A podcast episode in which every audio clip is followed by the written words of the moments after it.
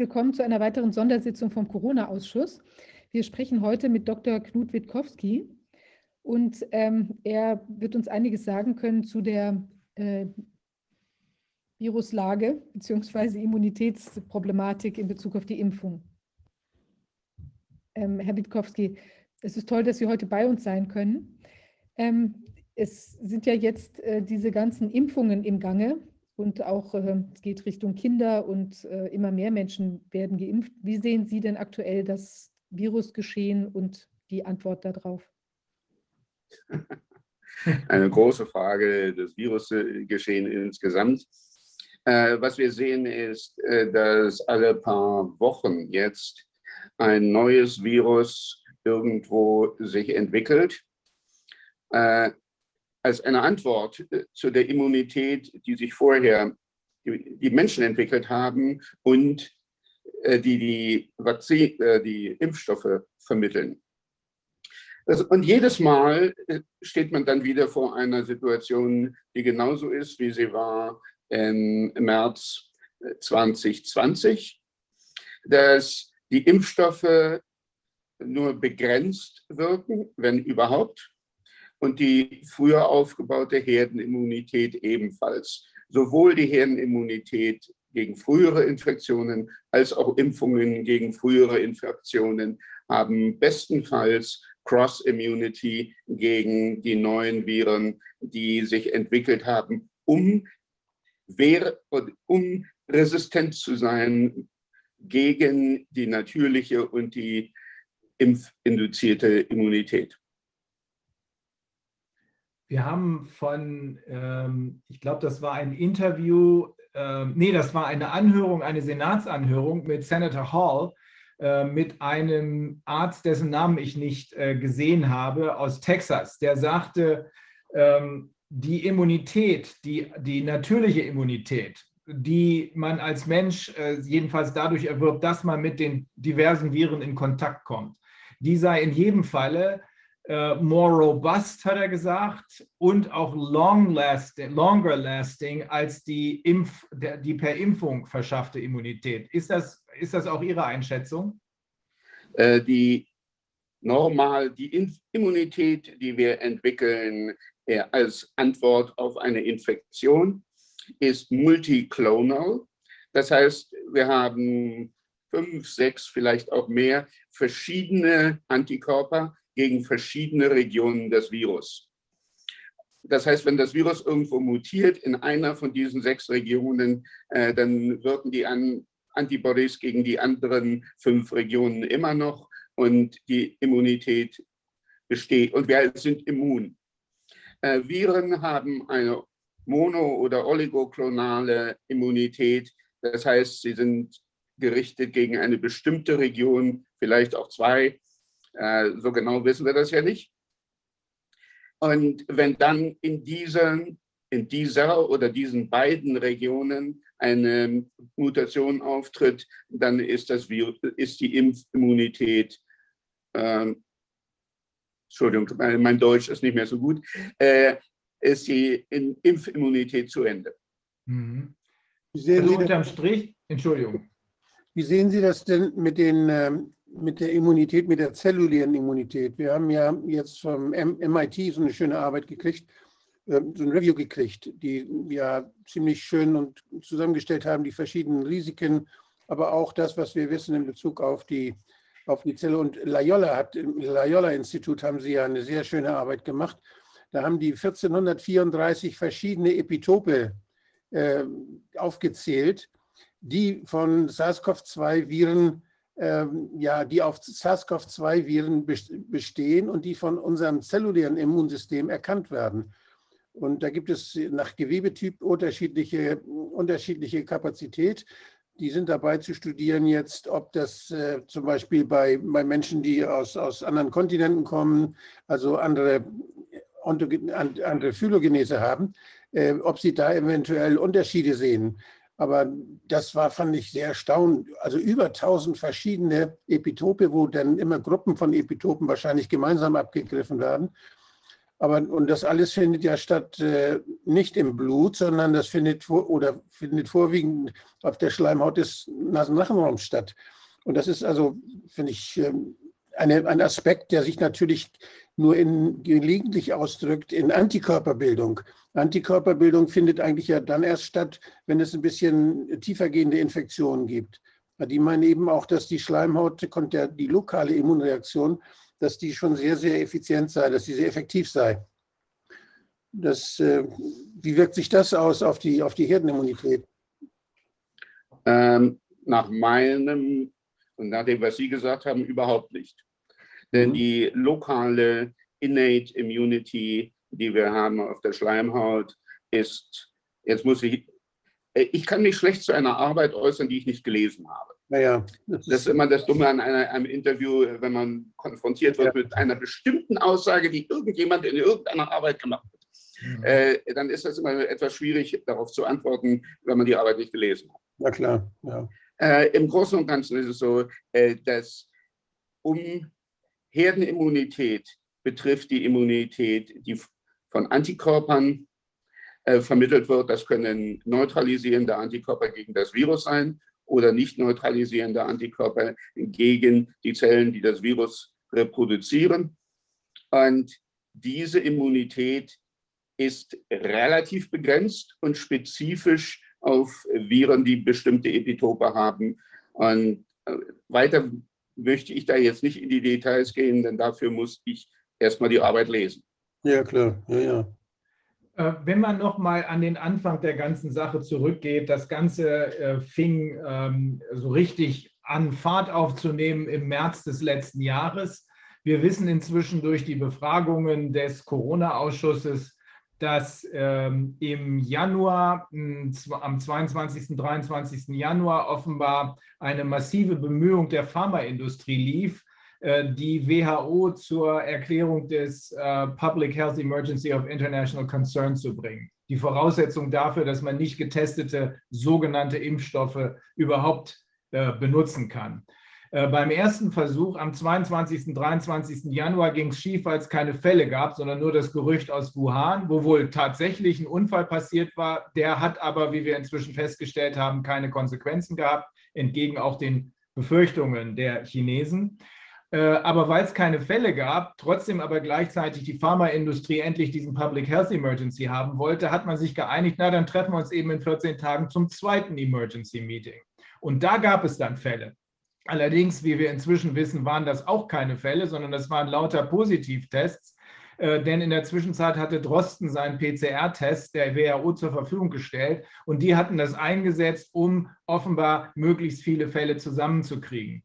Wie gesagt, inzwischen wissen wir, dass der PCR-Test sowieso keine Infektion nachweisen kann, erst recht nicht, wenn er auf 45 Zyklen eingestellt ist, wie das bei ihm der Fall gewesen ist. Also die einzige Grundlage war dieser Drosten-PCR-Test. Ich erinnere mich, Herr Witkowski, dass um die Zeit äh, auch von Ihnen Interviews kamen. Die habe ich in Kalifornien gesehen. Äh, Sie waren da in New York, sind, glaube ich, immer noch in New York. Ich bin immer noch in New York, ja. Und äh, da haben Sie äh, erklärt, ähm, dass Sie nicht erkennen können, wo die besondere Gefährlichkeit dieses Virus eigentlich liegen sollte. Ähm, und waren da auch auf irgendwelchen Partys und da waren ganz viele andere Leute, die waren offenbar genauso Ihrer Meinung wie wir es inzwischen auch sind. Ähm, ist das auch jetzt noch Ihre Meinung, dass dieses Virus zu keinem Zeitpunkt eine ernsthafte Gefahr für die Menschen dargestellt hat?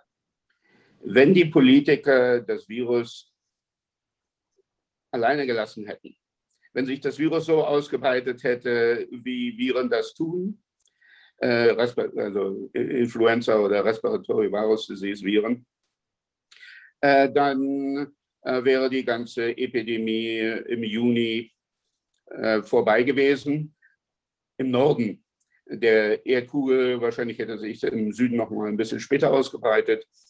Und in den USA wären etwa 50.000 Menschen gestorben. Das ist am oberen, im oberen Bereich dessen, was jedes Jahr passiert. Das wäre also eine schlimme Grippe gewesen, aber nichts dramatisch Nichts, das war dramatisch anders. Die dramatischen Entwicklungen sind allein auf die Aktionen der Politiker zurückzuführen.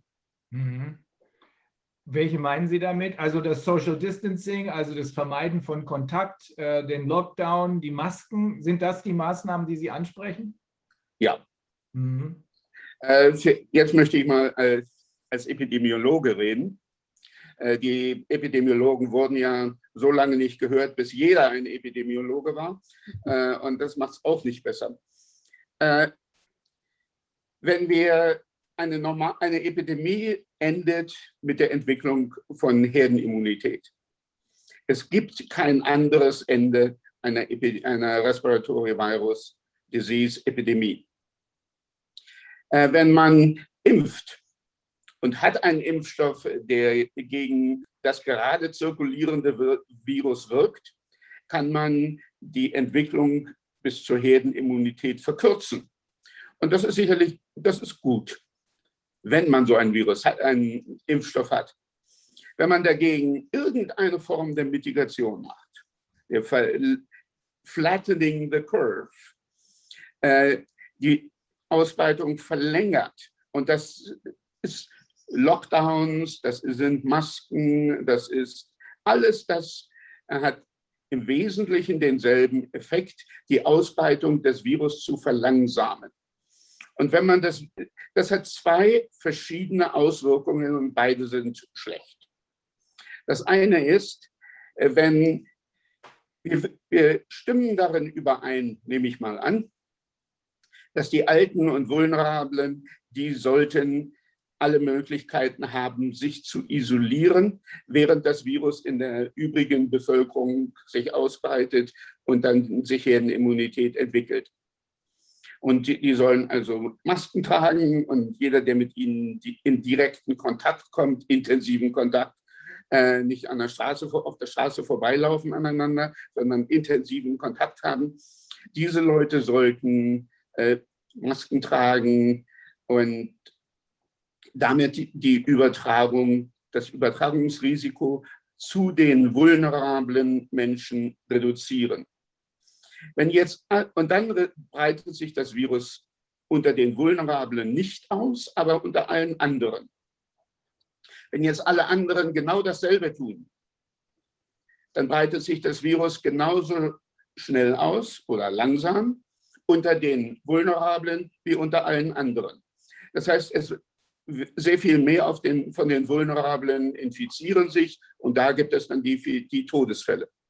Das heißt, alles diese, alle diese Mitigation, was auch immer das ist, hat einen wesentlichen Effekt und das ist die Zahl der Todesfälle unter den Vulnerablen zu erhöhen. Nicht zu, es verhindert keinen einzigen Tod.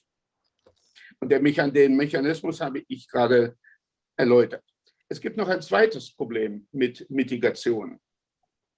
Und das ist, wenn man dem Virus genug Zeit gibt, dann kann das Virus nacheinander mehrere Escape Mutations entwickeln gegen alle die verschiedenen Epitope oder Antikörper, die die natürliche Immunität äh, entwickelt hat. Und irgendwann, und die äh, Ergebnisse von Untersuchungen, verschiedenen Untersuchungen haben gezeigt, dass das nach drei, etwa nach drei Monaten der Fall ist. Das heißt, normalerweise würde eine Epidemie nur etwa einen Monat oder vielleicht sechs Wochen in einer Bevölkerung bleiben und dann äh, verschwinden wegen Herdenimmunität. Wenn man dagegen jetzt die Kurve äh, abflacht, äh, dann hat man gibt man dem Virus genug Zeit. Und wie wir gesehen haben in Südafrika, ja, nein, erstmal zunächst in Spanien und in Frankreich und dann in Südafrika und äh, in Großbritannien und in Brasilien und jetzt in Indien. Äh, wo auch immer, wenn das Virus genug Zeit hat, dann entwickelt es Resist resistente neue Varianten und die breiten sich dann wieder aus, genauso wie sich ein Virus ausbreiten würde, äh, gegen, das man vorher noch nie gesehen hat. Das heißt, alles das, was wir haben nach dem Juni, Juli an Todesfällen, ist eine direkte Konsequenz der Maßnahmen, die die Politiker ergriffen haben. In den USA hätte es ohne Maßnahmen der Politiker etwa 50.000 Todesfälle gegeben. Jetzt sind wir bei fast 600.000, aber die 550.000, die wir zusätzlich haben, sind dort wegen der von den Politikern inszenierten Maßnahmen. Das haben uns äh, sehr viele Kollegen von Ihnen auch erzählt, und zwar nicht nur für New York, weil New York galt ja dann zeitweise als Hotspot, äh, sondern auch für Bergamo, dass das, was da passiert ist, überwiegend den Maßnahmen geschuldet ist. Äh, Leute sind aufgrund der künstlich geschürten und absichtlich, wie wir inzwischen wissen, wir haben ein entsprechendes Papier aus dem Bundesinnenministerium, das sogenannte Panikpapier, da steht wörtlich drin, es müssen Verrückte erfunden haben. Da steht wörtlich drin, dass Kinder sich verantwortlich fühlen sollen für den qualvollen Tod ihrer Eltern und Großeltern, wenn sie nicht Abstand halten, Hände waschen und so weiter. Jedenfalls wurde künstlich Panik geschürt. Das hat dazu geführt, dass Leute, die normalerweise zu Hause geblieben wären und sich fünf oder sechs Tage auskuriert hätten, in die Krankenhäuser gelaufen sind. Dort äh, gibt es ja neben den Krankenhauskeimen auch noch andere Probleme, unter anderem Falschbehandlung. Es wurde also offenbar, das gilt wohl in erster Linie für New York, aber auch für Bergamo. Äh, da wurden also äh, Menschen beatmet, die man vielleicht besser nicht beatmet hätte, die man eigentlich mit einer, vielleicht mit einer normalen Sauerstoffmaske hätte unterstützen müssen. Es wurde wohl überdosiert, auch Hydroxychloroquin verwendet, auch bei Menschen, das hat uns Wolfgang Wodak erklärt, die besser kein Hydroxychloroquin bekommen würden, weil sie zu dieser äh, Gruppe von, ich glaube, 20 Prozent in der schwarzen und Latino-Bevölkerung gehören, die äh, diesen Gendefekt, kann man gar nicht sagen, aber Favismus haben. Also lange Rede, kurzer Sinn. Ähm, es wird der Vorwurf erhoben von einer Reihe von Wissenschaftlern und Medizinern, dass eine große Zahl der Toten nicht dem Virus, sondern der Panik und der Falschbehandlung geschuldet wird, also den Maßnahmen. Äh, das scheinen Sie, diese Auffassung scheinen Sie zu teilen. Äh, ich habe einen anderen Aspekt besprochen und das ist der Aspekt, der von der Behandlung der Therapie völlig unabhängig ist. Und das ist das, wo ich als Epidemiologe mich zu äußern kann. Ich kann mich nicht dazu äußern, ob eine Therapie nun besser ist als eine andere. Das äh, überlasse ich meinen medizinischen Kollegen und ich würde mir wünschen, dass die medizinischen Kollegen den Epidemiologen überlassen, mit den Daten umzugehen. Mhm. Und ähm, Herr Dr. Witkowski, jetzt sind ja diese Mutationen da an verschiedenen Stellen aufgetreten. Und ähm, äh, ich hatte jetzt aber den Eindruck, also dass die, das, was wir dann gesehen haben von diesen, von diesen Mutationen, jetzt im Endeffekt nicht massiv ähm, stärker reingehauen hat als dieses Ursprungsvirus. Also halt vielleicht anders oder ansteckender oder so, aber ich hatte jetzt nicht das Gefühl, aber es mag meine persönliche, ich bin ja nicht so tief drin wie Sie jetzt da auch, ähm, hat das denn jetzt in Südafrika oder in, in England oder wo immer das aufgetreten ist, dann so viel mehr Tote gemacht? War der Verlauf so viel tödlicher oder war das eben einfach nur eine neue Sache, wo dann der wieder mehr Menschen ausgesetzt waren, weil sie eben dann vielleicht noch nicht so immun waren gegen diese Variante? Okay, Viren entwickeln, mutieren, diese Viren mutieren ständig. Mhm. Und meisten, die meisten Mutationen sind führen zu einem milderen Verlauf. Und das ist das, was, das, was dem Virus nutzt. Denn ein Virus, das den Wirt umbringt, wird nicht mehr ausgebreitet. Selbst ein Virus, das eine Krankheit, Symptome verursacht, die dazu führen, dass der Infizierte zu Hause bleibt. Das Virus hat eine geringere Chance, sich auszubreiten. Das heißt, es ist, Viren entwickeln sich in einer Form, dass sie nach und nach immer milder werden.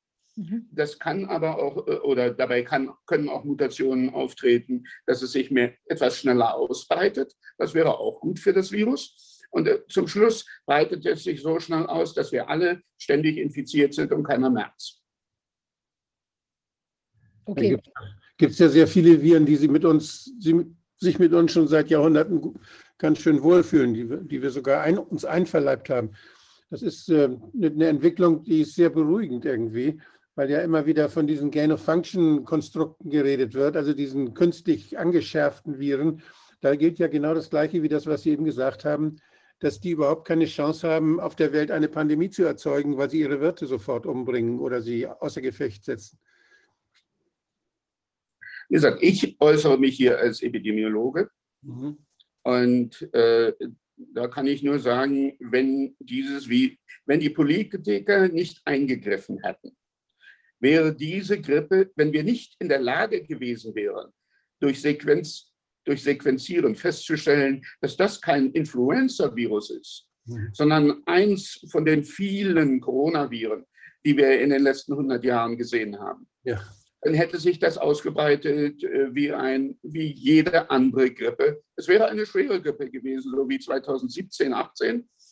Äh, aber andere, es hätte keinen merkbaren Unterschied gegeben. Äh, es wird immer davon gesprochen, äh, von der Epidemie in 1918, 19, während des Ersten Weltkriegs. Und dazu kann man als Epidemiologe eigentlich nur sagen, das war der erste Fall, wo Politiker so massiv eingegriffen haben, dass ein Virus mutieren konnte und sich dann die, und die resistente Version sich ausbreiten konnte. Und dieser Eingriff war der Erste Weltkrieg. Äh, Das, was wir in 2020 gesehen haben, war die zweite Situation in der Geschichte der Menschheit, wo Politiker so eingegriffen haben, dass es ein Virus die Chance hatte zu mutieren und das neue Virus sich dann wieder ausbreiten konnte. Und ähm, wie sehen Sie das denn mit der, mit der Grippe? Ist ja im Prinzip auch eine kleine Epidemie, aber die scheint ja zumindest in Deutschland, gibt es überhaupt keine Zahlen da. Die scheint verschwunden zu sein. Wie kommt denn das zustande, wenn das andere Virus sich ausbreiten konnte? Da gibt es verschiedene Möglichkeiten. Eins ist, äh, die Grippe könnte einfach nur umbenannt worden sein in Putative äh, Covid. Denn nicht alle Covid-Fälle wurden ja bestätigt, zum Beispiel durch PCR. Und ich denke, für die Bestätigung einer bestehenden Infektion, um festzustellen, welches Virus war es denn nun, dafür halt PCR, äh, ist PCR sehr nützlich. PCR ist nicht nützlich, wie andere Tests auch, für ein Screening unter Gesunden, die keine Symptome haben. Äh, Da kann man dann nur noch feststellen, dass jemand irgendwelche Viruspartikel in der Nase hat, äh, ohne jemals wirklich infiziert worden zu sein. Und mit Infektion meine ich, dass das Virus in die Blutbahn kommt. Also unterm Strich, äh, für ein Screening bei Symptomlosen macht es überhaupt keinen Sinn. Nein. Mhm. Genau das haben wir auch gehört. Das hat uns auch Dr. Mike Jeden, äh, ehemalige Vizechef von Pfizer, so erzählt. Ähm, hat im Übrigen darauf hingewiesen, dass wenn da, äh, wenn da so gearbeitet wird, wie das hier zuerst der Fall war, inzwischen hat die WHO ja sogar ihre Anweisungen ein bisschen abgeändert, ich glaube am 21.01. diesen Jahres, aber bis dahin wurde nicht sequenziert, wurde überwiegend nur ein einziges äh, Gen genommen und äh, wurde teilweise eben weit über äh, 40 ähm, äh, äh, Cycles of Amplification gearbeitet. Das hat wohl zu extrem vielen False Positives geführt und das war wohl auch die Ursache dafür, dass jetzt im Nachhinein für New York, glaube ich, war das und für, auch für Bergamo gesagt wurde, 97 Prozent der angeblichen Covid-Toten sind an völlig anderen Sachen gestorben. Die sind nur irgendwann positiv getestet gewesen. Kommt das hin aus Ihrer Sicht? Äh, Ich habe keine Daten, um Hm. äh, das, äh, mich dazu zu äußern. Hm. Ähm, Und äh, nochmal die äh, Frage jetzt, äh, ich hatte gerade verstanden, also Sie hatten ja gerade gesagt, dass, äh, dass das in die Blutbahn gelangen muss. Gerät denn der Virus, wenn ich jetzt eine, eine Grippe habe oder ein, ein, äh, so ein, also jetzt so ein SARS-Coronavirus, vielleicht auch jetzt nicht die Variante, sondern irgendeine andere, wann geraten die denn in die Blutbahn? Ich dachte, dass das, oder Wolfgang, so hatte ich dich verstanden auch, dass vieles ja auch schon in den äh, quasi abgewehrt wird in der Nase oder, an, oder in Lungen oder an sonstige Stelle, also dass es in die Blutbahn gelangt. Das ist ja möglicherweise nicht der normale Verlauf, sondern impliziert dann einen schweren Verlauf oder verstehe ich das nicht richtig? Äh, Wir haben für Immunität hat im Wesentlichen drei Barrieren. Die erste Barriere ist die Schleimhaut, Mhm. wo ein, die Innate Immunity with IgM, ich denke, ist es im Wesentlichen, äh, alles, was so ähnlich wie ein Virus war, aussieht, zerstört. Mhm. Äh, aber das wirkt nicht immer und irgendwann von Zeit zu Zeit kommt ein Virus in die Blutbahn Und wenn es in die Blutbahn kommt, dann kann, wird es von der zweiten äh, Welle der Immunität möglicherweise erwischt. Und das wäre, äh, die wären äh, Neutralizing Antibodies, wenn es solche in einem, wenn ein Mensch solche Neutralizing, Neutralizing Antibodies hat. Wenn diese Barriere auch überwunden ist oder der Mensch eben noch keine hatte, dann kann das Virus äh, an einer Zelle andocken und wird dann von der Zelle hereingeholt und vervielfältigt und wieder und kann sich dann in dem Menschen zunächst einmal ausbreiten und dann natürlich, wenn der wenn es genügend Viren im Menschen gibt, kann das auch wieder äh, an andere Menschen weitergegeben werden. Wie, wie sehen Sie die ähm, Problematik mit den Impfungen? Äh, wir haben ähm, inzwischen, was die drei wichtigsten, also äh, BioNTech, Pfizer, Moderna, äh, AstraZeneca und dann gab es jetzt ja auch noch äh, Johnson Johnson. In Russland gibt es noch den Sputnik. Wir haben, was äh, die beiden mRNA-Impfstoffe angeht, ähm, inzwischen die Information bekommen, dass es eigentlich gar kein Impfstoff ist, auch gar keine Immunität damit erreicht wird. Das ist ja eigentlich die Definition eines Impfstoffes, sondern dass damit eine Menge Risiken verbunden sind. Ähm, wir haben gerade mit äh, Luc Montagnier gesprochen, der hat uns dazu ein bisschen was erzählt. Können Sie dazu was sagen oder ist das eher nicht Ihre, äh, Ihr Feld? Äh, ich möchte mich zu, äh, oder möchte auf diese politischen Dinge nicht so äh, eingehen. Für mich ist, es gibt Immunität oder die, äh, die Impfstoffe erzeugen Immunität. Äh, das heißt, sie erzeugen, sie führen dazu, dass der Mensch Antikörper entwickelt und auch Memory T-Cells gegen bestimmte Epitope. Ob man das nun einen Impfstoff nennt oder etwas anderes, ist mir eigentlich völlig wurscht. Äh, wir, die Impfstoffe erfüllen offensichtlich den Zweck, den eigentlichen Zweck, für den sie entwickelt sind, nämlich die eine schnelle Reaktion des Immunsystems hervorzurufen gegen die Viren, die so, äh, gegen die sie entwickelt wurden. Das Problem ist, dass wegen der Lockdowns wir ständig Escape Mutations haben und irgendwann sich dann Varianten entwickeln, die immun sind, immun gegen die Antikörper, die der Mensch entwickelt hat in einer Infektion und auch immun gegen die Antikörper, die von den Impfstoffen kommen. Und dann haben die Impfstoffe und auch die natürliche Immunität, die Herdenimmunität, haben dann kein, keine Wirkung mehr. Was ist der Ausweg daraus oder gibt es keinen? Ähm, es gibt zwei Dinge. Das erste ist, die Politiker müssen endlich aufhören, der Natur ins Handwerk zu fuschen. Die Natur hat ein paar hunderttausend Millionen Jahre Zeit gehabt, ein vernünftiges Verhältnis zwischen dem menschlichen Immunsystem und der Ausbreitung von Viren herzustellen. Und das muss man nicht zerstören.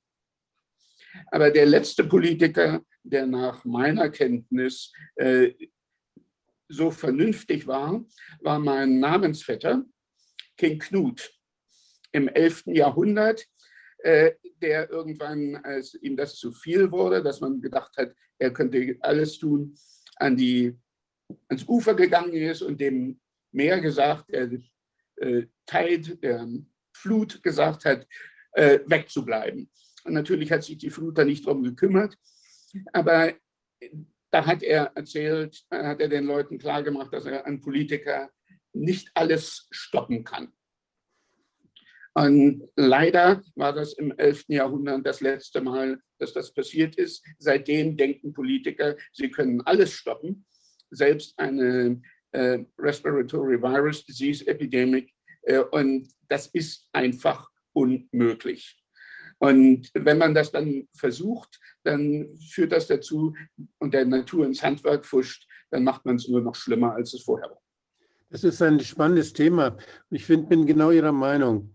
Die, äh, wir haben ja so schöne, so schöne Studien, wo dann versucht wurde, einem Virus das Leben schwer zu machen durch eine Impfung. Und wo dann festgestellt wurde, dass andere Viren sich dann gefreut haben und umso besser praktisch äh, die Menschen krank machen konnten. Haben Sie da epidemiologisch irgendwelche Übersichten? Nein. In eine Pentagon-Studie und eine Studie aus Holland von alten Menschen, wo man das gemacht hat. Die haben dann weniger, die sind gegen Influenza geimpft. Und dann hat man gesehen, dass bei den, bei den Menschen, die gegen Influenza geimpft wurden, die wurden nicht weniger krank. Aber es waren andere Virusspektren da. Influenza-Viren waren nicht da, aber dafür haben sich die anderen gefreut. Das ist so ungefähr, als wenn Sie auf einer Wiese ganz viele Kräuter haben und Sie nehmen ein Kraut weg, dann haben die anderen Kräuter mehr Platz. Also so dieses Bild bietet sich da an. Gibt's sonst kann ich nicht so sagen. Äh, mhm. wie, wie, gesagt, ich kann mich nicht zu Arbeiten äußern, die ich nicht gelesen habe. Mhm. Aber unterm Strich kann man festhalten, dass Sie der Auffassung sind, wie übrigens auch wir, dass äh, man dem Virus einfach seinen Lauf hätte lassen sollen, jetzt im Nachhinein betrachtet erst recht. Und dann hätte sich das zwar als äh, Grippewelle, äh, ähnlich einer Grippewelle jedenfalls ausgebreitet, vielleicht auch eine etwas schwerere Grippewelle wäre es gewesen, aber das Ganze wäre längst vorbei gewesen jetzt.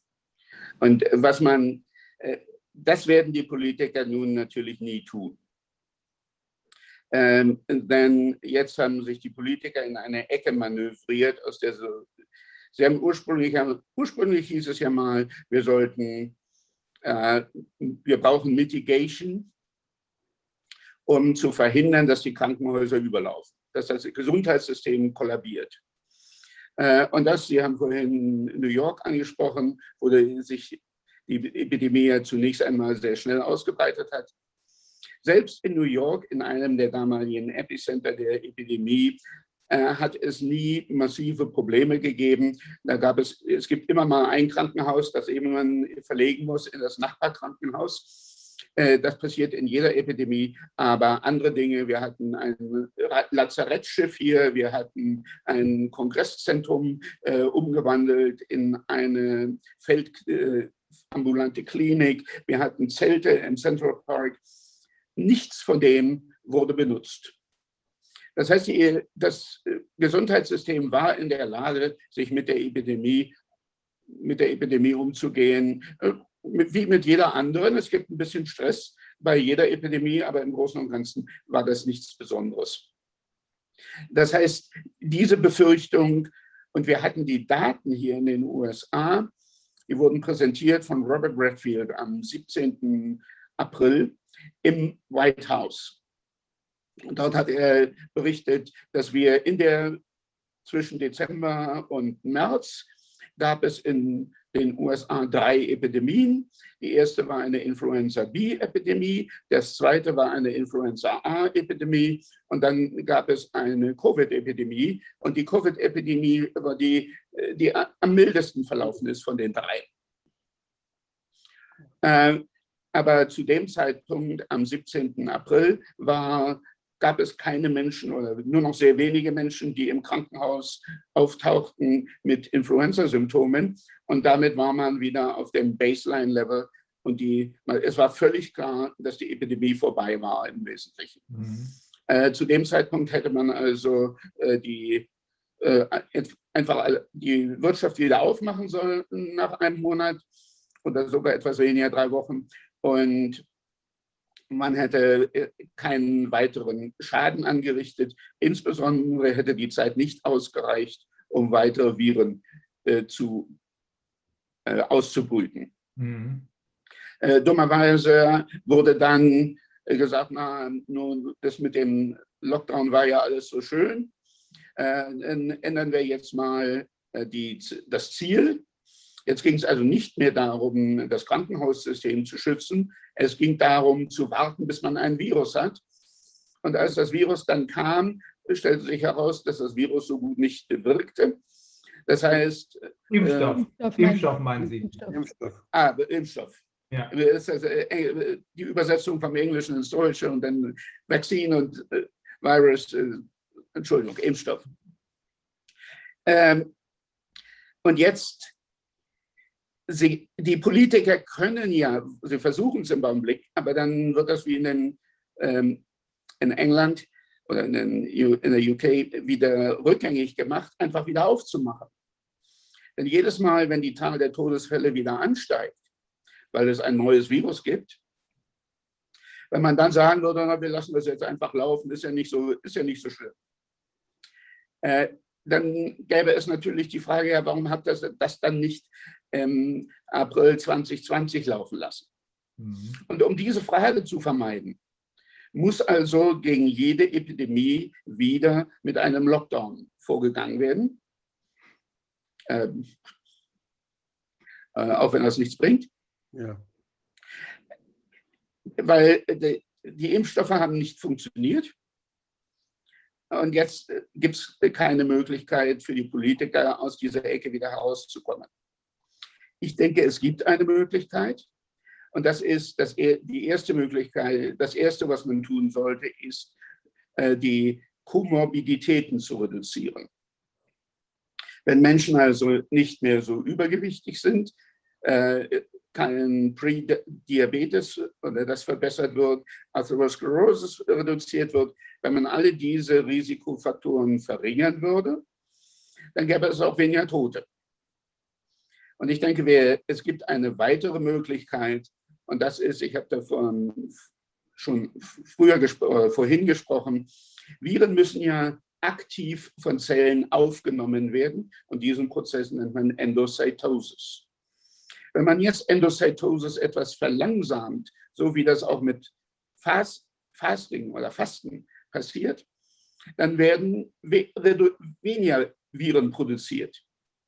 Wenn man jetzt jede Virusgeneration von sieben Stunden, wenn man die Reduktion oder die Produktion von Viren nur um 10 Prozent reduziert, hat man am Ende der fünf Tage oder sechs Tage Incubation Period, hat man äh, nur noch 15 Prozent äh, der Viren oder 88, 85 Prozent weniger, als man sonst hätte. Haben beides zusammen, weniger Viren und eine bessere Möglichkeit des Menschen mit der Wunde umzugehen, die entsteht, wenn das Immunsystem alle infizierten Zellen abtötet. Dann hätte man das Problem auch gelöst, denn dann gäbe es äh, so gut wie keine Toten mehr und man könnte zurückgehen und die Politiker würden, äh, könnten sagen, das ist das, worauf wir gewartet haben. Jetzt haben wir diese Möglichkeit und damit äh, können wir wieder aufmachen. Wir haben, also bei vernünftiger Betrachtungsweise würde ich das auch so sehen, äh, wir haben inzwischen immer mehr Hinweise darauf bekommen, dass hier eher, dass hier äh, zwar auch teilweise Unverstand äh, am Werk gewesen ist, aber teilweise auch ein äh, Plan erfüllt wurde. Denn äh, diese, genau diese Pandemie, die wir jetzt haben, äh, überhaupt erst möglich war auszurufen, nachdem bei der Schweinegrippe die Definition der Pandemie geändert wurde, äh, diese Pandemie ist äh, offenbar schon länger geübt worden. Man kann natürlich sagen, solche Übungen sind ganz vernünftig im Hinblick darauf, dass ja irgendwann vielleicht mal eine Pandemie kommen könnte. Das letzte Mal wurde sie im berühmten Event 201 geübt.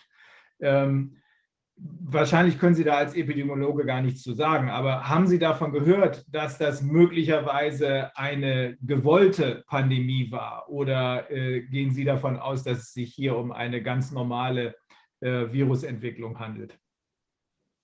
Ähm, es gibt ein, eine Regel in der Medizin, wenn man Hufe hört, sollte man äh, an Pferde denken und nicht an Zebras. Und ähm, ich versuche so weit wie möglich, mich von Conspiration, Konspirationstheorien fernzuhalten. Äh, denn das sind Theorien, die man selten widerlegen kann. Und etwas, was man nicht widerlegen kann, ist unnütz. Mhm. Und deshalb denke ich, dass das nicht sehr viel nutzt. Meine persönliche Idee ist, dass äh, je, alle Politiker waren überrascht, dass es in Italien keinen Aufstand gab gegen die Lockdowns. Und damit gab es ein neues Mittel, Dinge durchzusetzen, die man vorher nicht durchsetzen konnte. Und dann wurde dieses neue Instrument benutzt äh, in vielen Ländern, um genau das zu tun. In den USA kann man das sehr deutlich sehen, dass die Frage, ob jetzt nun am, nach dem 17. April geöffnet werden sollte oder nicht, äh, daraufhin in die Richtung vereinfacht wurde, ob es richtig war, von Donald Trump zu sagen, let's open for Easter. Und das gab, den, gab anderen Politikern die Möglichkeit, äh, dort dagegen zu halten. Und ich denke, hier kann man ganz deutlich sehen, dass wenn es diese politisch, die anderen politischen Motive nicht gegeben hätte, äh, dann wäre die Epidemie anders verlaufen. Mhm. Das ist meine Einschätzung. Andere Leute haben eine andere Ideen und dazu kann ich mich nicht weiter äußern. Mhm. Die, äh, in, in, bei Ihnen in den USA, anders als hier in Europa, wo extrem hart zugeschlagen wird, ähm, haben ja inzwischen nach den letzten Meldungen, die ich habe, 24 äh, Staaten praktisch komplett aufgemacht. Also keine Mask Mandates mehr, äh, keine, äh, kein Social Distancing, kein Lockdown, nichts mehr. In diesen Staaten ist keine Verschlimmerung eingetreten, im Gegenteil. Ähm, da sind weniger Fälle, jedenfalls wenn man die herkömmlichen Messmethoden nimmt, also von PCR-Tests als äh, Infektionen ausgeht, da sind jedenfalls weniger Fälle gemeldet worden als in den Staaten, die den Lockdown immer noch haben. Kalifornien ist einer davon oder die die Mask-Mandates immer noch haben. Das bestätigt in gewisser Weise Ihre äh, Theorie, hätte man das alles normal laufen lassen, wäre alles schon längst vorbei. Und, äh, kommt das so hin? Ja, aber das Dumme ist, dass wir eben jetzt mit den Lockdowns neue Viren produziert haben. Und jetzt gibt es also das B1617-2 mhm. Virus, äh, das plötzlich in, den, äh, in der UK äh, mehr als zwei Drittel aller Infektionen hervorruft. Wenn sich ein Virus so schnell in einer Bevölkerung ausbreitet, sehr viel schneller als die andere. Dann kann das nur passieren, wenn dieses Virus weniger empfindlich ist gegenüber der Herdenimmunität und gegenüber den Impfstoffen, die entwickelt wurden. Mhm. Das heißt, äh, nach allem, was man als Epidemiologe sagen kann, ist, dass dieses Virus hinreichend immun, immun ist gegen Impfstoffe und in, den, in der UK sieht man das eben jetzt äh, sehr schön, schön als Epidemiologe oder Wissenschaftler, äh, dass ein neues Virus, das in ein Land kommt, wo vorher Herdenimmunität bestand, äh, dass sich das wieder ausbreiten kann. Und ich denke, es wird in die Zahl der Todesfälle in Großbritannien geht bereits hoch. Die Zahl der äh, Fälle, was auch immer das nach welche Definition man verwendet, ist bereits deutlich hochgegangen. Das heißt, wir haben eine neue Epidemie und in, es passiert genau das, was man erwarten würde von Politikern, Politikern, dass sie sagen, na dann müssen wir jetzt denselben Fehler wieder machen, denn sonst müssen wir ja zugeben, dass es ein Fehler war. Also das heißt, kontraproduktive ja. Reaktion, noch ein Lockdown obendrauf und der wird es noch schlimmer machen. Ja. Na, nicht noch schlimmer, es, es geht einfach weiter. Hm. Äh, mit, wenn man auf jede Infektion, neue Infektionswelle mit einem Lockdown reagiert, dann produziert man wieder neue resistente äh, Viren. Mhm. Und dann geht es wieder von vorne los. Das heißt ja nicht, dass die schlimmer sind. Das resistent hört sich, wenn man von Antibiotikaresistenz redet, dann ist das ja was Gefährliches. Mhm. Aber resistente Viren, das heißt ja nur, das sind neue und die sind ja auch dann nur erfolgreich, wenn sie uns nicht umbringen, also wenn sie, wenn, wenn sie gut verträglich sind mit uns. Das heißt, man muss nicht automatisch neue Viren mit gefährlichen Viren gleichsetzen. Äh, wenn wir, da, wenn wir diese, äh, das noch ein paar tausend Jahre machen, Mhm. dann wird das Virus äh, sich zu einem völlig harmlosen ja. Virus äh, entwickelt haben. Mhm. Und das ist meine Hoffnung, dass in ein paar tausend Jahren das Virus einfach so mild äh, geworden ist, äh, dass man es nicht mehr feststellen kann und dann äh, werden vermutlich die Lockdowns auch aufhören. Dann sprechen wir uns wieder. Und Ja. ich habe ja nur, noch eine, eine Frage. Welche Rolle spielt also aus der Erfahrung, wenn Sie jetzt mit international mit Kollegen sprechen, die Erfassung der, der Inzidenz oder die, ja, die Erfassung dieser der Fälle?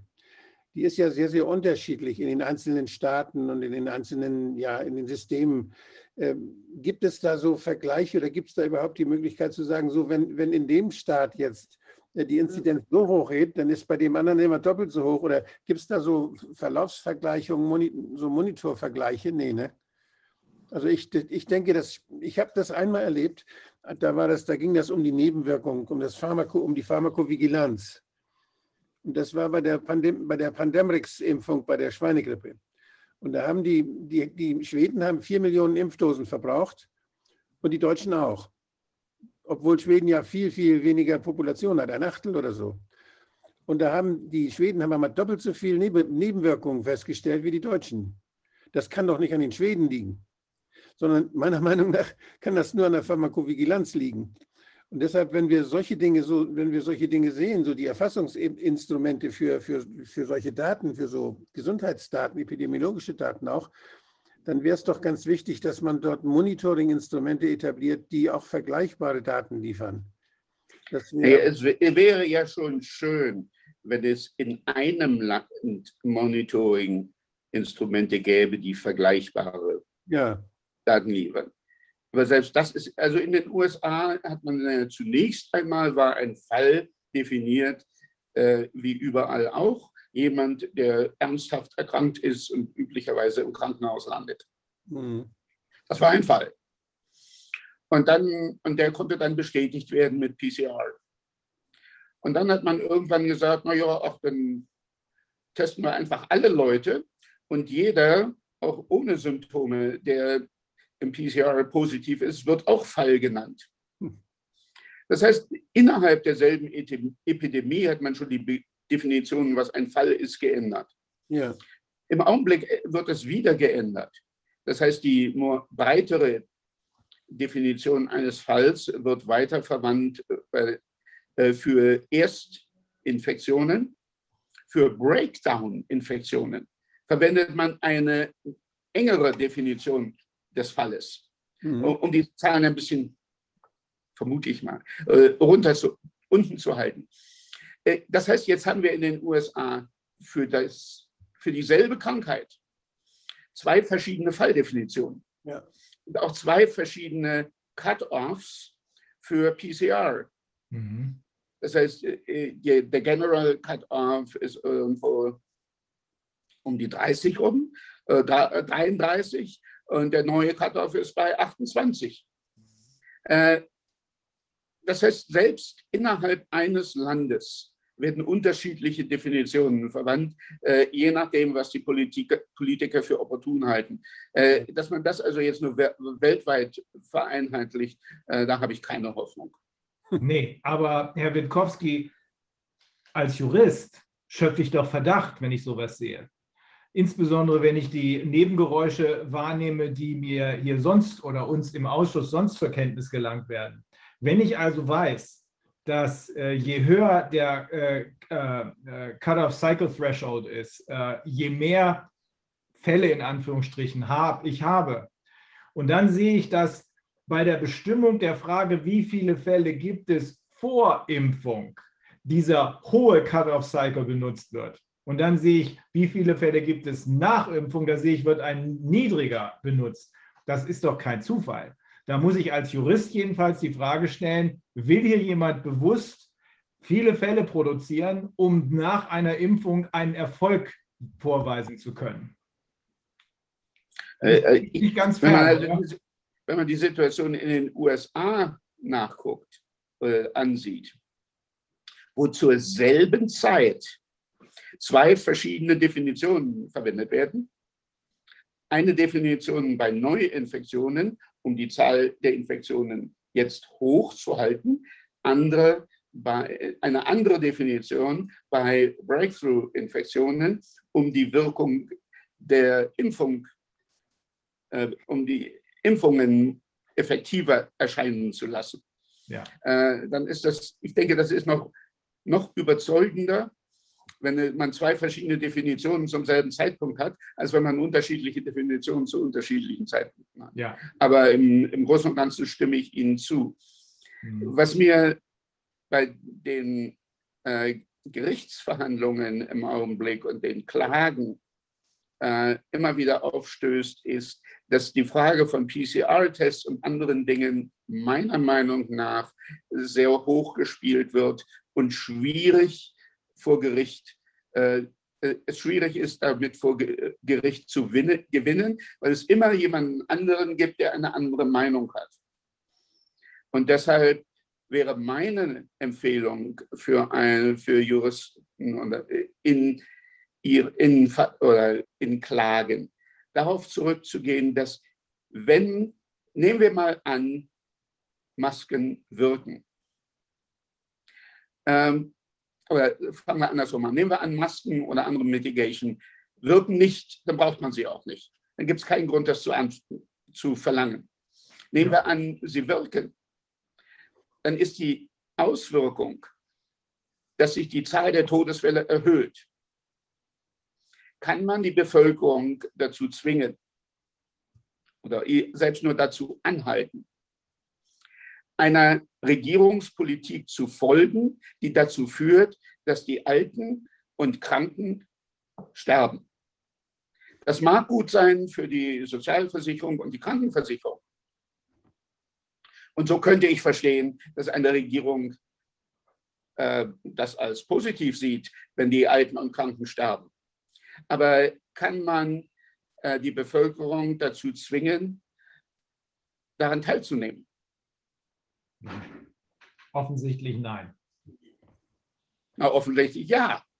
Denn ich habe noch keinen Juristen gesehen, der das auch nur angesprochen hat. Also, Alles, was ich gesehen habe, war, wirken Masken oder wirken sie nicht? Äh, ist der PCR-Wert zu, zu hoch oder zu niedrig? Äh, das ist alles, was ich sehe. Die, die fundamentale Frage, können wir, der, können wir der Regierung erlauben, die Zahl der Todesfälle unter den Alten und Kranken zu erhöhen? Ist das zulässig? Ja, das ist eine rhetorische Frage, aber ich habe ich hab jetzt eine, eine andere Frage. Die sagen ja jetzt einfach, ja, ja, das ist das Präventionsparadox. Das ist halt immer das, was dann kommt. Und ähm, wenn wir das nicht gemacht hätten, dann wäre das alles noch viel schlimmer gekommen. Wie kann man Ja, das, ja, der, der, wie kann man das beweisen, dass, dass, sie, dass das falsch ist? der Himmel wäre eingestürzt. Ja, aber wie soll man das jetzt mal beweisen? Also wir wissen aus den Daten von 2020, dass die Lockdowns meistens erst dann begonnen haben, als die Zahl der Neuinfektionen bereits deutlich zurückgegangen war. genau. Richtig. Und wenn sich Herdenimmunität bereits entwickelt, wenn man zu diesem Zeitpunkt äh, die Kurve abflacht, dann äh, führt das nur dazu, das geht dann erstmal ein bisschen schneller runter und dann äh, bleibt es länger da. Mhm. Und damit erreicht man genau das, was offensichtlich die Politiker wollen. Und das ist, dass man neue, einen neuen Virenstamm oder neue Virenstämme ausbrütet, die sich dann wieder ausbreiten können, damit man eine neue, eine neue äh, Impfstoff. Generation von Lockdowns machen kann. Ja. Ich habe jetzt schön was Schönes gesehen. Die Schweden, die haben aufgehört, die haben gesagt, PCR-Test äh, funktioniert nicht, geht nicht. Ist Herr Witkowski noch da? Ja, Ja, ja, ich bin noch hier. Ja, ich habe das eben nicht gesehen. Und, äh, die haben gesagt, also die, diese PCR-Tests machen sie nicht mehr, da kann man keine Infektiosität nachweisen. Und die haben sich dann in Fachgesellschaften geeinigt und die sagen Folgendes, die empfohlenen Kriterien für die Beurteilung der Infektionsfreiheit basieren daher auf einer stabilen klinischen Verbesserung mit Fieberfreiheit für mindestens zwei Tage und mindestens sieben Tage seit Beginn der Symptome. Bei ausgeprägteren Symptomen mindestens 14 Tage seit Krankheitsbeginn und bei den kränksten Personen eine individuelle Beurteilung durch den behandelnden Arzt. Die haben sich also völlig gelöst von diesen Laborwerten, sondern gucken nur das Fieberthermometer und die klinische Symptomatik an, mit der sie dann die Infektiosität bewerten. Was halten Sie davon? Äh, damit verschiebt man das Problem nur. Das Problem Mhm. ist, wir brauchen bei einer Respir beim Respiratory Virus Disease keine Mitigation. Mhm. Wir brauchen keine Regelungen, die dazu führen, dass oder wir müssen die Menschen, die sich krank fühlen, nicht dazu zwingen, zu Hause zu bleiben. Wer sich krank fühlt, bleibt zu Hause, auch wenn man ihn nicht Alleine. dazu zwingt. Ja. Und die Ausbreitung eines Virus zu verlangsamen, hat wenig Sinn oder der einzige Sinn, den man darin sehen konnte, war im Frühjahr 2020 die Befürchtung, dass die Krankenhaussysteme zusammenbrechen. ja. Das ist der einzige Grund, der einzige möglicherweise positive, das möglicherweise positive Ergebnis von Mitigation. Und dann habe ich noch eine. Wenn tatsächlich die Gefahr besteht, dass das ganze Krankenhaussystem kollabiert, Ja. dann kann ich sehen, dass ein Lockdown möglicherweise Sinn macht. Aber das haben wir, wir haben gesehen, dass das mit diesem Virus nicht der Fall ist. Nee. Die Krankenhaussysteme mit der möglichen Ausnahme von Norditalien, aber Nord- Norditalien hat äh, eine der ältesten Bevölkerungen in der Welt, hohe Inzidenz von Rauchen. Und äh, das war sicherlich äh, nicht der Standard. Und abgesehen von den dramatischen Verhältnissen in Italien hat sich das, oder die dramatischen Verhältnisse in Italien haben sich nicht wiederholt. Und auch nicht in äh, Schweden, wo man ja zunächst einmal keinerlei Lockdown gemacht oder sehr keinen Lockdown gemacht hat und sehr wenige Begrenzungen der Freiheit. Jetzt habe ich eine, noch eine ganz schwierige Frage. Was war mit China? China hat ja Anfang März aufgehört zu testen. Da waren plötzlich innerhalb von zwei Wochen oder einer Woche war dort die Infektion vorbei. Die haben dann plötzlich, nachdem sie vorher zigtausende von Fällen gemeldet haben in einigen Regionen, hatten sie plötzlich nur noch Fälle von Leuten, die nach China reisten, an der Grenze. Und im Land war nichts mehr. Wie ist das zu erklären? Haben die einfach aufgehört zu messen, die Augen zugemacht und, und dann war es weg? Oder, oder kann das sein, dass die, das würde ja nicht dazu passen, denn die haben ja extreme Lockdown-Maßnahmen gemacht. Die haben die Leute in ihren Wohnungen sitzen lassen, nicht rausgelassen, jedenfalls in Wuhan. Das hätte dann ja dann nach der, ihrer Theorie hätte das dazu führen müssen, dass in der Region von Wuhan das Ganze länger gedauert hätte, dass die Infektiosität dann in China länger geblieben wäre und sich weiter verbreiten hätte können. Das passt ja dann nicht zusammen. Also irgendwie muss man da eine Erklärung für finden. Man muss nur genauer nachgucken, was in Wuhan zu welchem Zeitpunkt passiert ist. Mhm. China war erfolgreich in der Isolation von Wuhan. Mhm. Zu verhindern, die haben die Straßen gesperrt, die Eisenbahnen, Flughäfen, alles. Das heißt, sie haben die Bevölkerung in Wuhan isoliert.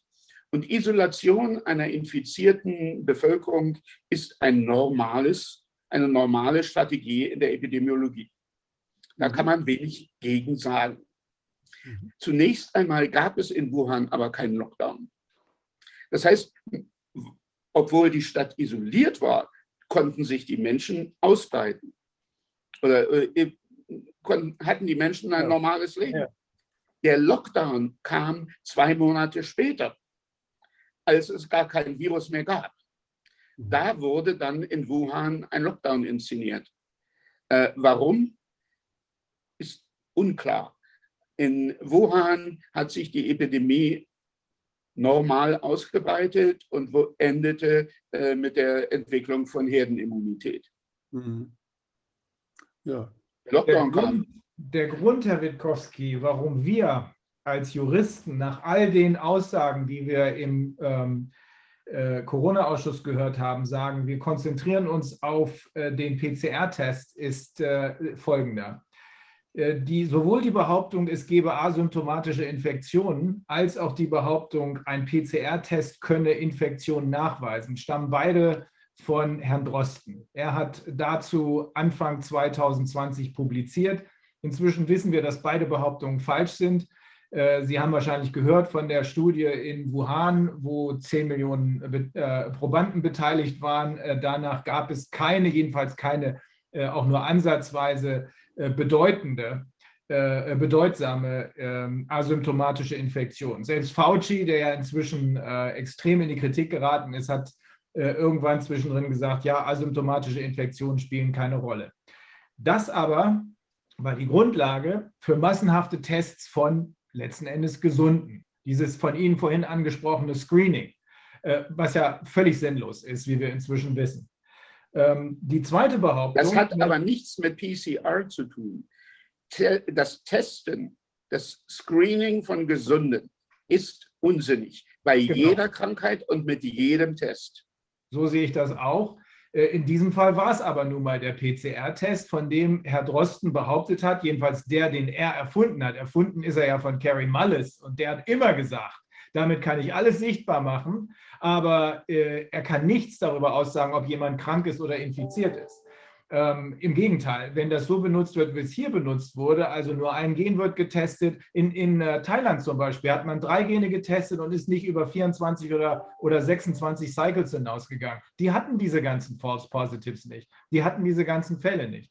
Aber der Grund, warum wir das machen, ist, wir sagen, das ist die Grundlage für alles, weil wir wissen, dass allein die von Herrn Drosten der WHO zur Verfügung gestellten PCR-Tests zu den Fällen geführt haben, die wiederum die Grundlage für die Feststellung der, äh, des Public Health Emergency of International Concern war. Das ist der Grund. Wir wissen natürlich auch, dass es auch andere Möglichkeiten gibt, aber wir glauben, dass äh, entscheidend ist, da anzugreifen, wo äh, die Grundlage für alles steht, damit das gesamte Kartenhaus, und das ist es aus unserer Sicht, wir sind da, wir kommen aus unterschiedlichen Richtungen, Sie und ich in diesem Fall. Aber wir sind ja beide der Auffassung, hätte man das Virus einfach laufen lassen, wäre alles okay gewesen.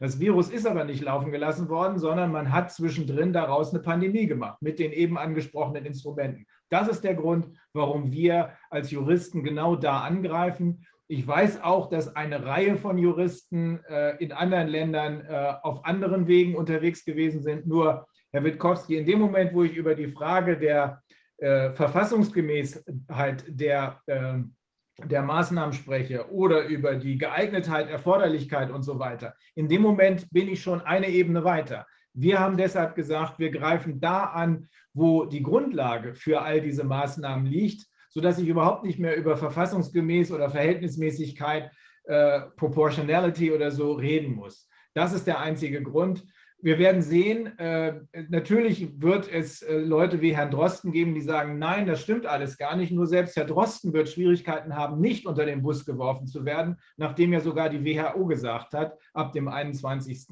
Äh, Januar jedenfalls, es, das alleine reicht nicht. Wir müssen wenigstens ein Symptom haben, wenigstens ein Symptom haben. Dann kann man vielleicht in diese Richtung arbeiten. Das, ich wollte es nur äh, zur Erklärung sagen. Das ist auch meine Ansicht. Es, es müssten Symptome da sein. Ja. Tests ohne Symptom sind unsinnig. Ja, richtig. Weil plötzlich haben wir Menschen, äh, Menschen haben, jeder hat vor jedem Angst, weil er aufgrund dieser Behauptung glaubt, asymptomatisch, oh, oh, oh, der da drüben sieht zwar perfekt gesund aus, aber wer weiß, wenn ich den testen lasse, ist er vielleicht eine Gefahr für mich. Früher hießen asymptomatische Gesunde. Äh, es geht, asymptomatische, asymptomatisch heißt, also wir müssen unterscheiden zwischen pre-symptomatic und asymptomatic. Pre-symptomatic heißt, es entwickelt jemand hat, hat, ist infiziert und die Viren werden repliziert und es gibt und irgendwann gibt es die Antibodies und dann gibt es auch die Symptome. Und jemand, der präsymptomatisch ist, kann ein Virus ausbreiten, kann andere Leute infizieren. In den letzten zwei Tagen, vorher nicht. Das ist epidemiologisch irrelevant. Genau das. So, es gibt also bei den präsymptomatischen Fällen die Möglichkeit, dass über einen Zeitraum von zwei Tagen hinweg jemand andere Leute anstecken könnte. Und das passiert sicher auch. Mhm. Äh, asymptomatisch heißt, jemand entwickelt nie Symptome. Und wenn jemand nie Symptome entwickelt, dann heißt das, er hatte bereits eine ausreichende Immunität, um zu verhindern, dass es jemals zu einer Infektion einer hinreichenden Zahl von Zellen kommt, um Symptome zu entwickeln. Äh, wenn die Viren nicht ausreichen, um diese Zahl von Zellen zu infizieren, dann ist man auch nicht in der Lage, in einem epidemiologisch relevanten Umfang das Virus weiterzugeben. Das heißt, asymptomatische Infektionen, die es gibt, sind epidemiologisch irrelevant. Präsymptomatische Infektionen können in einem sehr kurzen Zeitraum relevant sein. Mhm. Das weiß man aber immer erst hinterher.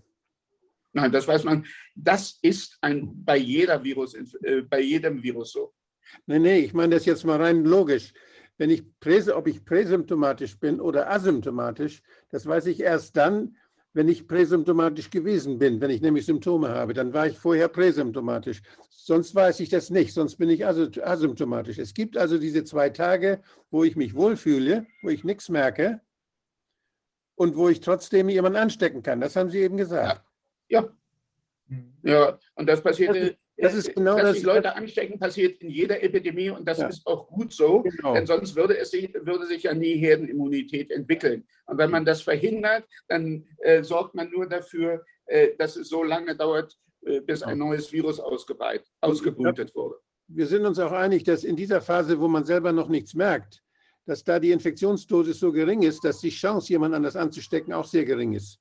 Und je mehr ich merke, umso, umso mehr da los ist, umso mehr Viren ich produziere, umso, umso mehr kann ich natürlich dann auch spreaden.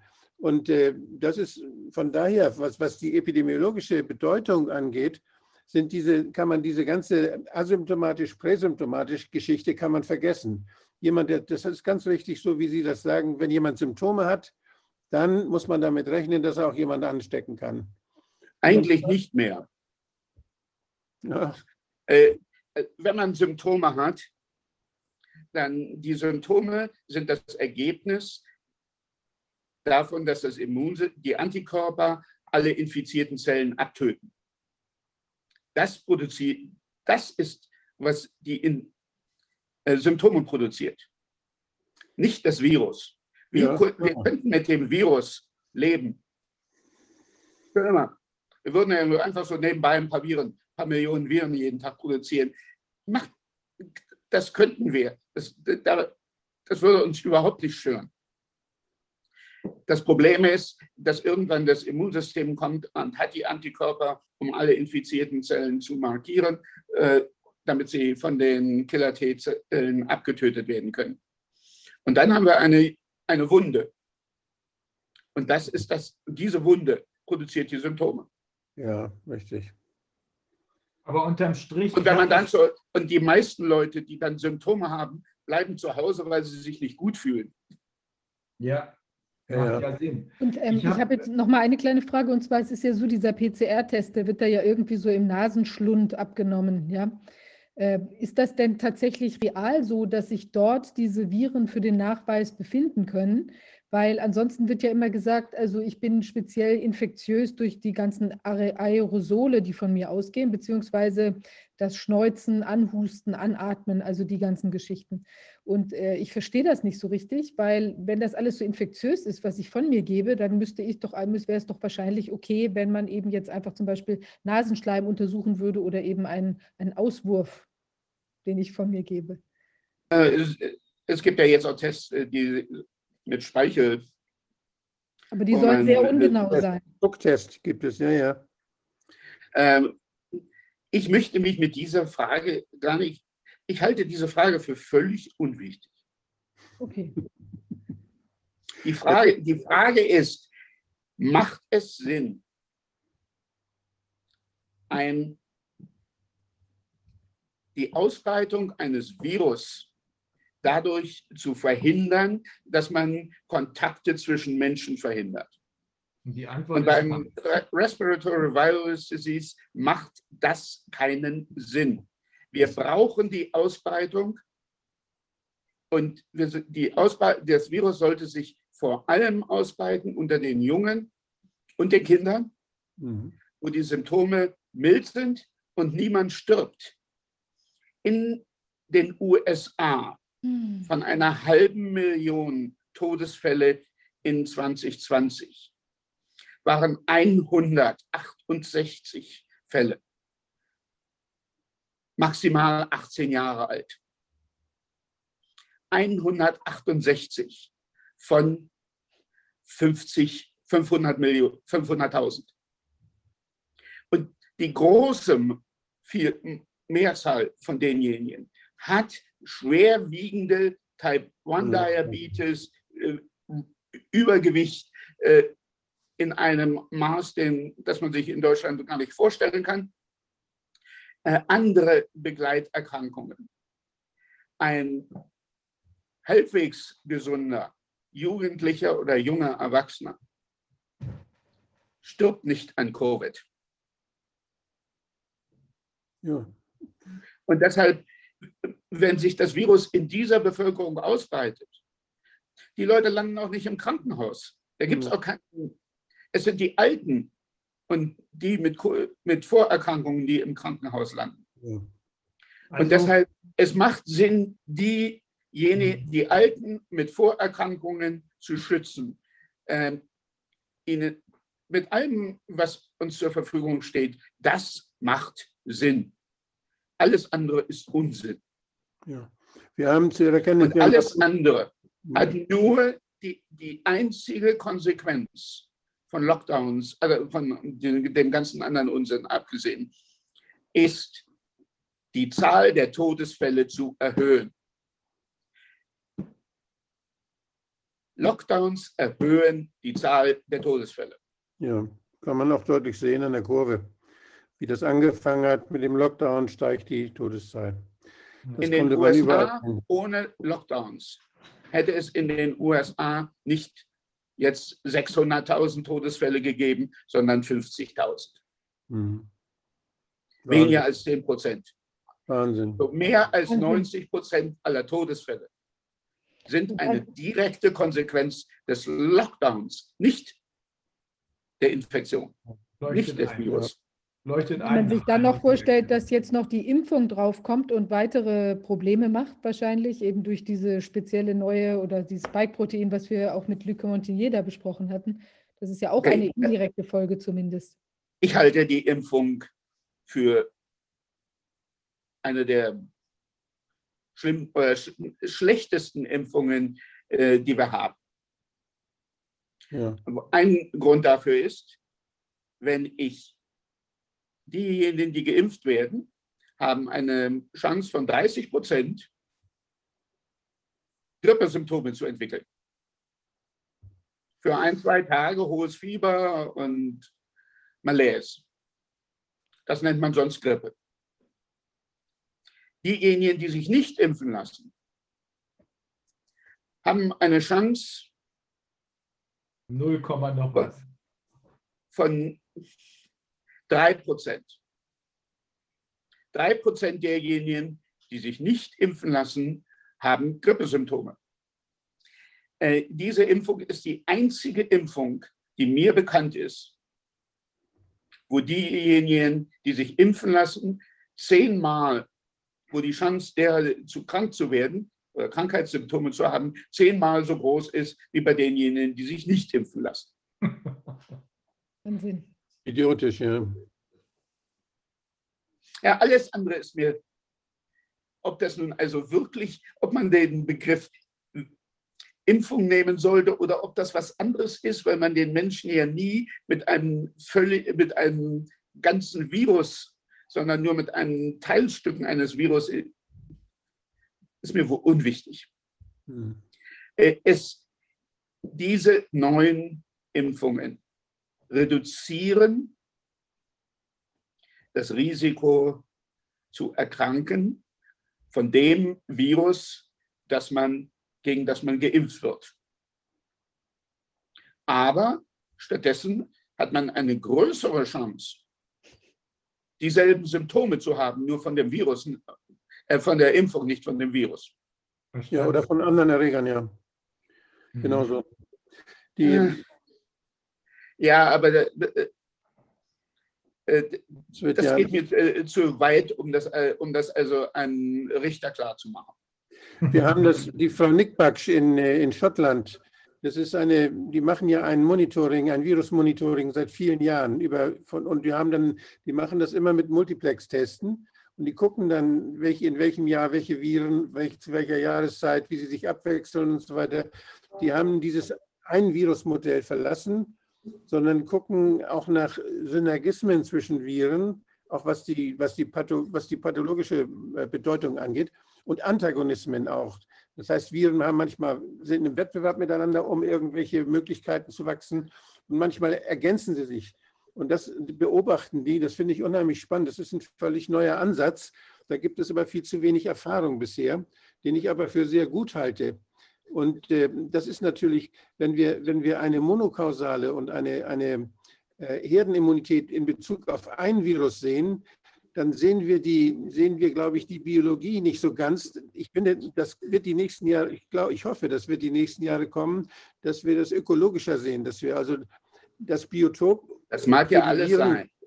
Ja, ich, Mhm. ich sehe das. Das ist durchaus möglich. Und äh, die Frage ist, ist das etwas, was man heute äh, vor Gericht hm, bringen kann und so präsentieren, dass es den Richter überzeugt.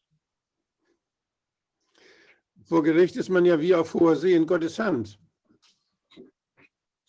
Naja, Ja. aber wenn man, wenn man einem Richter etwas präsentiert, das so komplex ist, dass er es nicht richtig versteht und dann die, die Gegenseite Argumente bringt, die er auch nicht richtig versteht, äh, dann sagt der Richter, äh, hier kann ich nicht entscheiden, ich habe keine Entscheidungsgrundlage.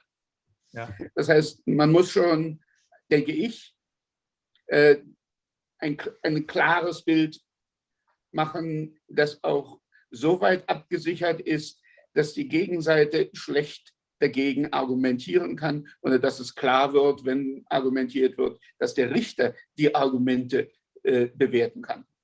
Der Heinz von Förster sagt dazu, der ist ja ein großer Naturwissenschaftler, ein Physiker, und der, der sagt dazu, die Geschichte muss einfach besser sein.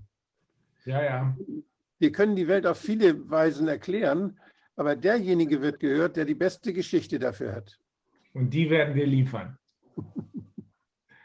Ja, Und uh, good luck uh, if you think that PCR is. I doubt it, but also wir wissen, Herr Witkowski, dass ein erster Versuch, der in New York gelaufen ist, da gab es eine Klage äh, der Kollegen aus, äh, vom Children's Health Defense, der in New York verhandelt wurde. Da ging es um, die, äh, um die Testpflicht in den Schulen. Und da ist der Eilantrag gescheitert. Allerdings glaube ich, das sage ich mit aller gebotenen Zurückhaltung, das war ein Anwaltsfehler. Die Geschichte hätte besser erzählt werden müssen, so wie Wolfgang Bodak das gerade sagt. Und man hätte es auf ganz einfache Grundlagen zurückführen müssen. Sehr aufschlussreich ist da die Entscheidung des Richters, wohlgemerkt in dem Eilverfahren. Das Hauptsacheverfahren läuft noch. Ähm, sehr aufschlussreich ist da die äh, Aufzeichnung des Richters, Richters in der Entscheidung, wonach sich der Anwalt, der diesen Fall mündlich verhandelt hat, quasi dafür entschuldigt hat und gesagt hat, oh, PCR ist mein schwächstes Argument. So kann man natürlich nicht im Gericht auftreten. Gut. äh, ich habe das auch, ich war in mehreren Verfahren jetzt als Experte und dummerweise meistens erst nachdem der Antrag bereits gestellt war. Mhm. Und äh, da war es hier besonders deutlich, das war hier in Connecticut, wo der Antrag sagt, Masken wirken nicht. Und dann wurde ich gefragt. Und dann musste ich sagen, Masken wirken im Operationssaal. Da haben sie ein, sie verhindern, dass der Speichel des Operateurs in die offene Wunde fällt. Äh, Masken wirken nicht in einem Public Health Setting, in der allgemeinen Bevölkerung. Und da hat der Richter gesagt, naja, der, der Experte hat ja gesagt, manchmal wirken die Masken. Ist ja richtig, aber dieses Argument war von vornherein ein schlechtes Argument. Und, Weil- und, ähm, und auch da, Herr Witkowski, ist die anwaltliche Aufarbeitung nicht so ganz astrein gewesen, denn die Grundregel aller spätestens seit O.J. Simpson lautet, stelle niemals einem Zeugen eine Frage, auf die du nicht schon vorher die Antwort weißt. Also so eine offene Sache hätte ich nie zugelassen. Als Anwalt muss man darauf achten, dass erstens mit den Zeugen vorher gesprochen wird, damit klar Äh, ist, dass Ich habe, ich habe nie etwas anderes gesagt. ja, äh, dass es gibt Studien, die zeigen, dass im Krankenhaus das Tragen von Masken klar, bei Healthcare Workers und auch von Patienten durchaus sinnvoll sein kann. Das heißt aber nicht, dass es sinnvoll ist für äh, zwischen Schulkindern. klar, Ja. genau. Und, äh, aber wenn man das nicht klar macht, und das ist nicht so einfach klar zu machen, dann landet man, gewinnt man den Prozess nicht. Ja. ja, man muss es so simpel wie möglich machen. Mit großem, ich habe mit großem Vergnügen gelesen, dass es sogar eine ganze Menge Studien gibt, äh, die beim, die, wo Operateure mit und ohne Maske, dann äh, die, der Erfolg von Operationen mit und ohne Maske verglichen wurde. Und ich habe mehrere große Studien gesehen, wo die ohne Maske genauso gute Erfolge hatten, genauso wenig Zwischenfälle wie die mit Maske. Wenn Sie das dem Richter gesagt haben, nicht mal im OP hilft die Maske immer, dann hätte er vielleicht anders geurteilt. Äh, Aber es schadet auf jeden Fall nicht. Ich, ich hätte genauso wie äh, Wolfgang Wodak das eben gesagt hat, so hätte ich das Gespräch vorher, vor Ihrer Vernehmung mit Ihnen geführt, damit wir beide gewusst hätten, wo die Reise hingeht. Aber man kann nicht alles haben. You can't win them all. Nein, aber ich würde niemals einem Rechtsanwalt raten, ein Argument zu bringen, für das es Publikationen gibt, die das Argument widerlegen oder die dagegen sprechen. Hm. Es sei denn, es sei denn, Herr Witkowski, man ist sich ganz sicher, dass diese ein oder zwei Publikationen von den anderen 100 in der Luft zerrissen werden können. Ja, ja, aber das, das Dumme ist, es gibt keine, dies, das ganze Maskentragen, es gibt keine guten Studien darüber. Nee, Ja, zu wenige. Also ja. die beste Studie darüber, die ich, die ich äh, mir vorstellen kann, ist die, dass man nachguckt, seit wann wird das Tragen von Masken positiv beurteilt. Das ist nämlich, ich habe das nur mal grob durchgescannt und gefragt. Und wenn man da guckt, vor 2020 Ja. durchweg negativ. Nach 2020 steht überall immer in den Studien drin, ja, doch, ein gewisser Effekt könnte man, da kann man von aus. Also da war plötzlich die Tendenz positiv. Da gibt es ja diese schönen Darstellungen mit Tendenz positiv, Tendenz negativ, in Abhängigkeit vom Sponsor zum Beispiel. Das, da gibt es ja genügend Studien inzwischen. Und das ist hier deutlich zu sehen, dass immer Tendenz deutlich positiver wurde. Ich, ich würde raten zu der Strategie Masken. Wenn die Masken nicht wirken, worüber reden wir? Ja, Wenn die genau. Masken wirken, führen sie dazu, dass mehr Menschen sterben. In diesem Setting. Ja. Gute Strategie, die gefällt mir. Genau, Ja. das macht, das ist, das macht Sinn, das ist logisch. Und das kann man nicht, das ist etwas, das kann man nicht widerlegen. ja. ja, ja, Erst seit wir diese scheiß Masken tragen, sterben so viele Menschen. ja, so ist es. Und wird, äh, und, und wird Immunitätserwerb faktisch verhindert. Social Distancing, Masken tragen, äh, Lockdowns. Es- ähm, Es verhindert die Ausbreitung des Virus unter denjenigen, die, wenn sie wirken, die die Masken tragen. Mhm.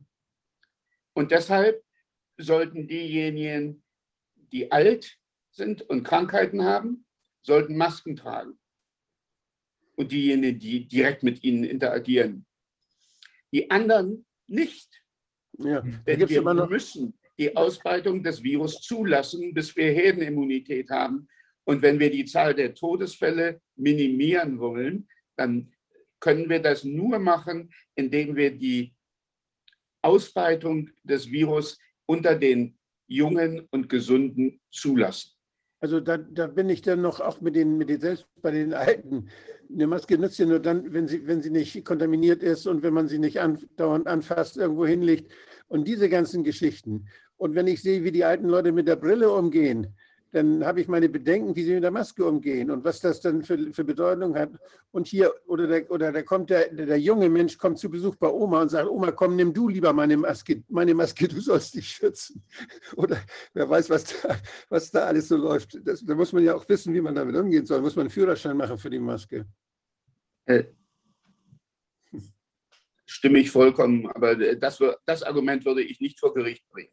Okay. Gut. Also, Herr Witkowski, das war uns eine große Freude und Ehre, dass Sie sich die Zeit genommen haben. Äh, Ja. Ganz großartig. Äh, lassen Sie uns mal in Verbindung bleiben, denn da wird sich noch mehr tun, glaube ich. Mhm. Also, ganz herzlichen Dank. Vielen Dank. Herzlichen Dank und viele Grüße nach New York. Ja. Dankeschön.